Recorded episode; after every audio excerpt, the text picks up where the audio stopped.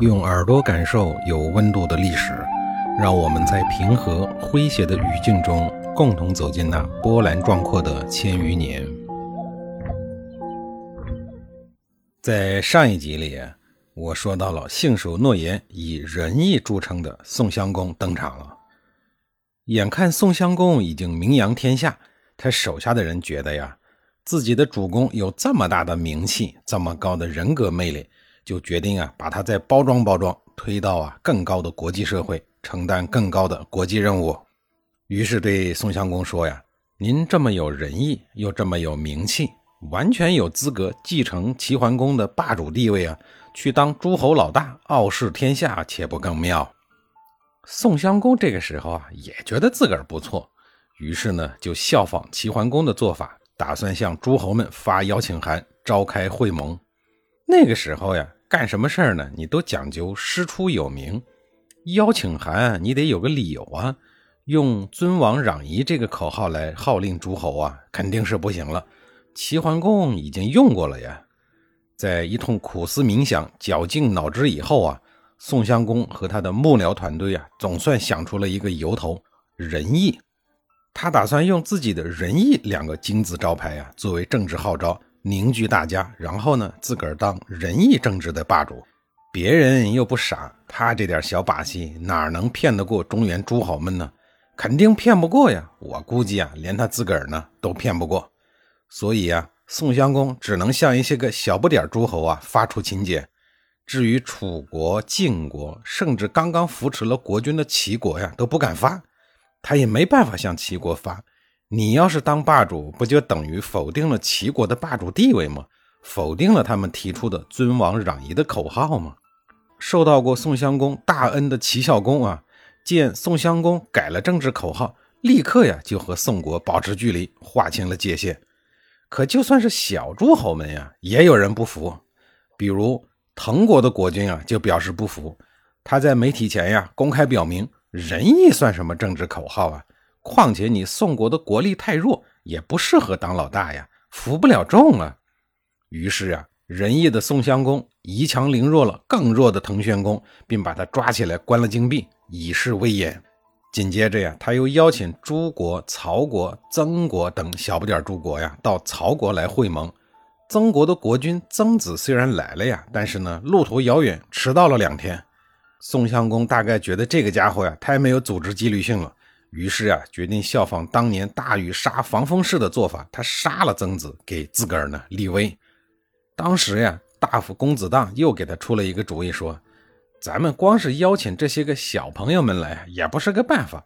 就算抓了滕宣公，杀掉了曾子，也不足以威震天下。”宋襄公说：“那怎么办呢？总不能向楚国、晋国这些个大国开战吧？”公子荡说：“这个呀，倒不必。不过呢。”当年齐桓公让天下诸侯都屈服了，可是啊，他没有让东夷人屈服。如果我们能让东夷人屈服啊，那天下诸侯不就对我们刮目相看了吗？宋襄公说：“对呀，可是怎么能让东夷人屈服呢？我们打得过东夷人吗？”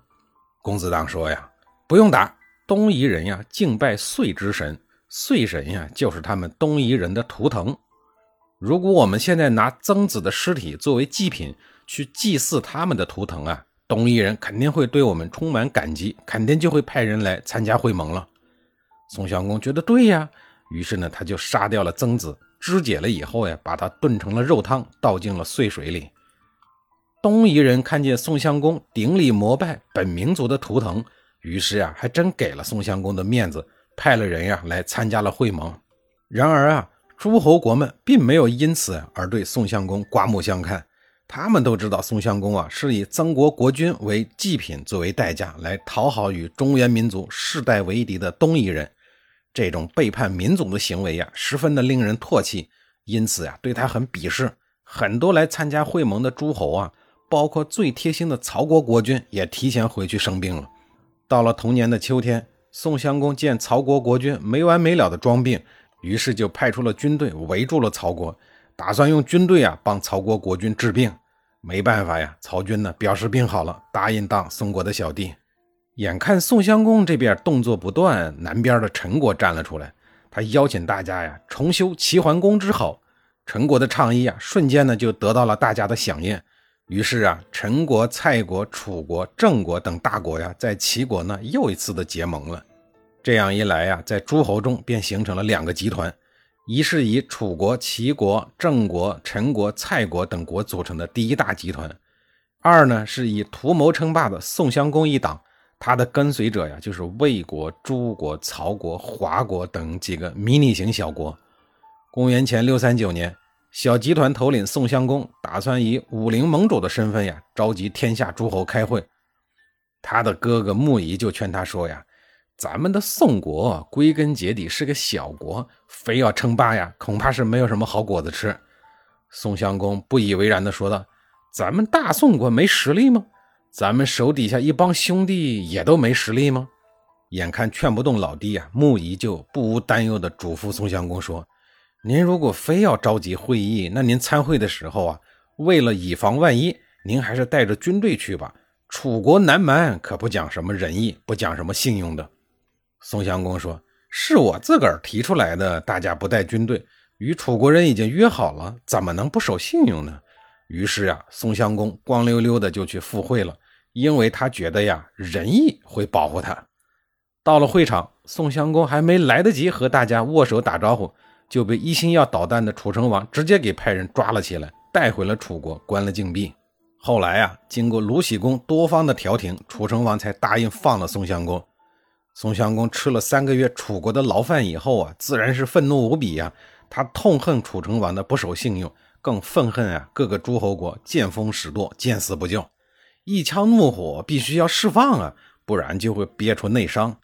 第一个瞄准的呀。就是对楚国唯唯诺诺的郑国，一来呢，郑国距离宋国近；二是郑国自郑庄公以后啊，国力呢没有一天不再走下坡路，不打你打谁呀？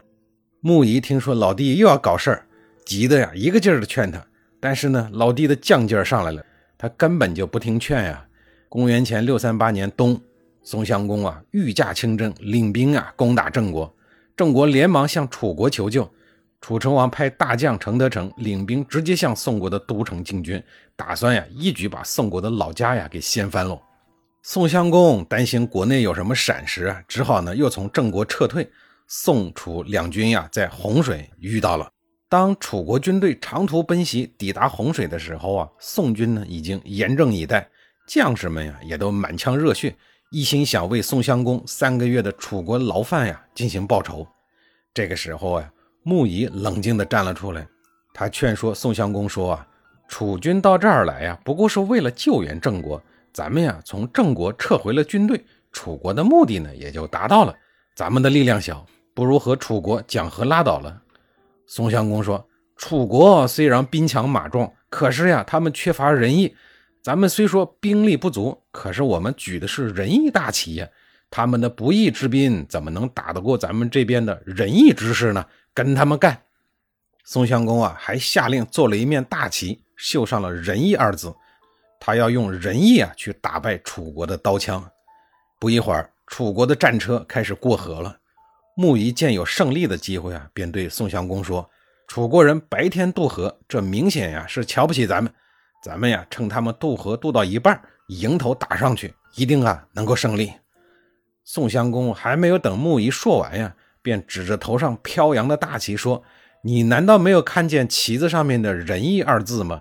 人家还没有过完河，咱们乘人之危打人家，这算什么仁义之师啊？我推行仁政，这种偷鸡摸狗的事儿怎么能做呢？胜之不武啊，传出去也不光荣啊！”面对这个千载难逢的战机啊，穆仪急的是直跺脚啊。而仁义的宋襄公怎么样呢？下一集里啊，我继续给您讲述。